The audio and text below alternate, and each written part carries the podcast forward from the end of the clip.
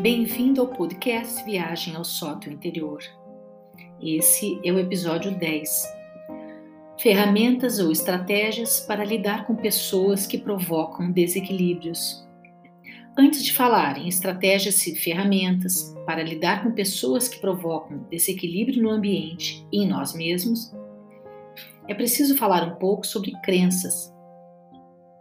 Se permito que tais pessoas se aproximem de mim, façam parte do meu círculo de amizades ou que estejam presentes em situações da minha vida em que eu posso escolher, então é porque há algumas crenças em mim que facilitam estas escolhas. As crenças funcionam como ímãs, atraindo situações relacionadas que podem reforçá-las e confirmá-las. Se as pessoas que atraem nos seus relacionamentos têm uma energia de baixa vibração, que não trazem benefícios com sua presença, há que verificar que crenças fazem buscar ou aceitar pessoas que trazem essa vibração. Que benefícios secundários isso pode trazer e o que se deseja provar com isso?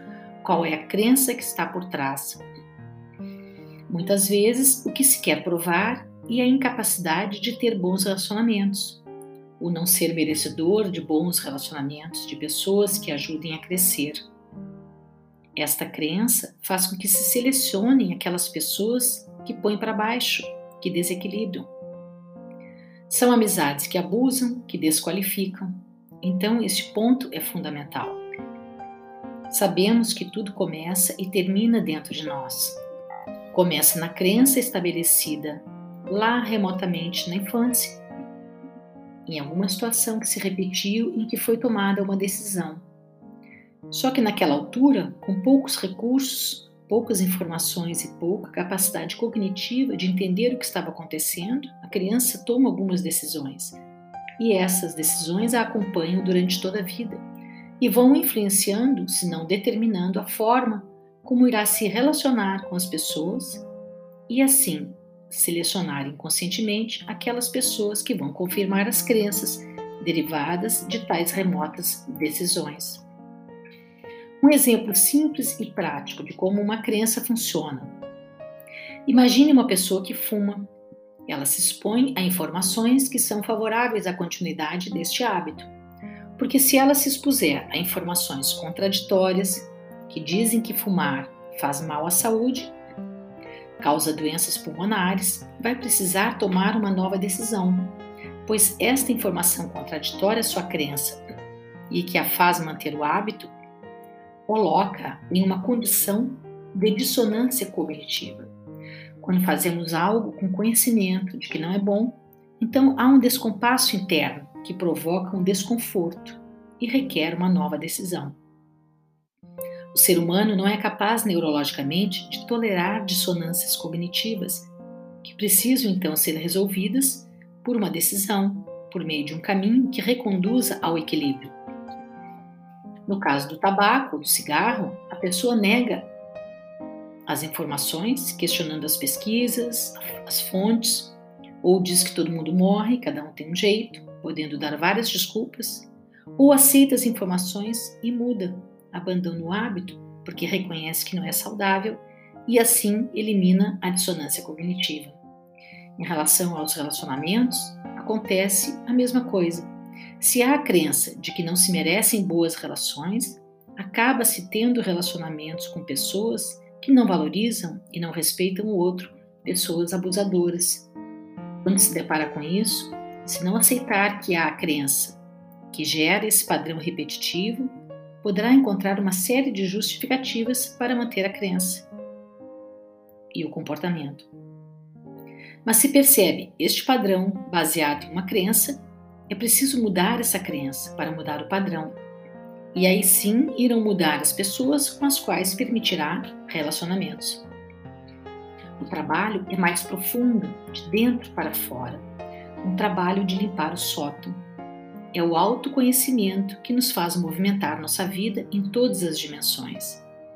Aí sim, pode-se dizer que o autoconhecimento é uma grande ferramenta para lidar com pessoas que trazem um aporte negativo para o ambiente.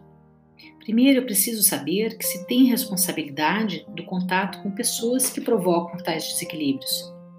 Identificando esta responsabilidade, pode-se mudar o que determina este comportamento de aceitação, de permissão de tais relacionamentos. Segundo, é preciso entender que ninguém muda ninguém.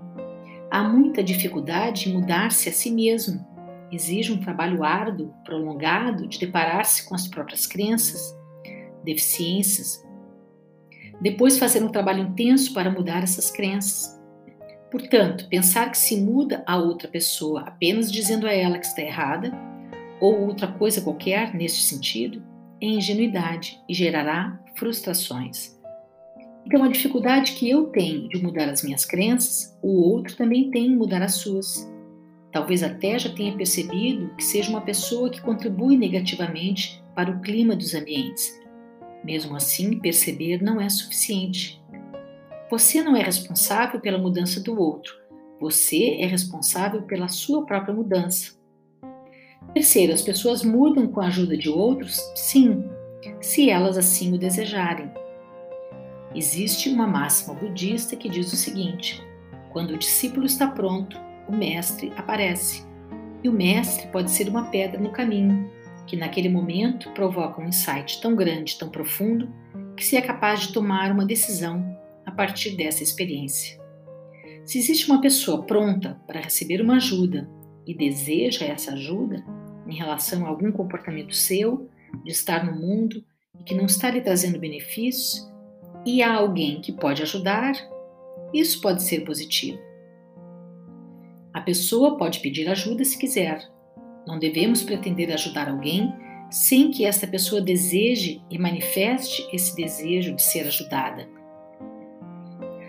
Quando se quer dar conselhos, dizer para o outro o que ele deve fazer, é como se fôssemos atravessar à força uma pessoa porque achamos que ela deseja atravessar a rua e não consegue sozinha. Então, primeiro reconhecer a sua responsabilidade em atrair esses relacionamentos desastrosos que têm consequências nefastas para você. Qual é a sua parte? Que crenças são essas que alimentam estes relacionamentos? Segundo, perceber que você somente muda a si mesmo e que isto é válido para o outro.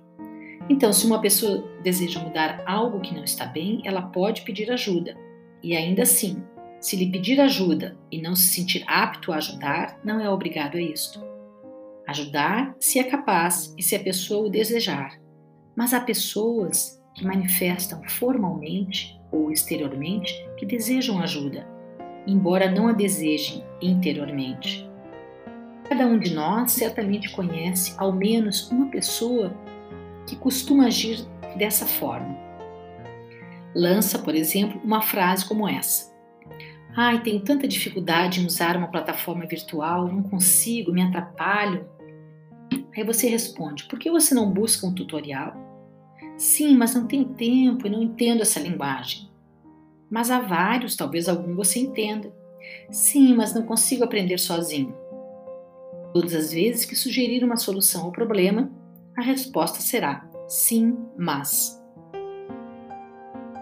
Em análise transacional, uma abordagem psicológica das trocas relacionais entre as pessoas, criada por Eric Berne em 1956, chama-se este comportamento de jogo do por que você não, sim, mas. No fundo, a pessoa não quer solucionar o problema. O que ela quer é confirmar sua crença de que ninguém consegue lhe ajudar continuar com o seu problema. Como fazer para reconhecer os jogos psicológicos e como sair deles é o tema do próximo episódio. Espero você!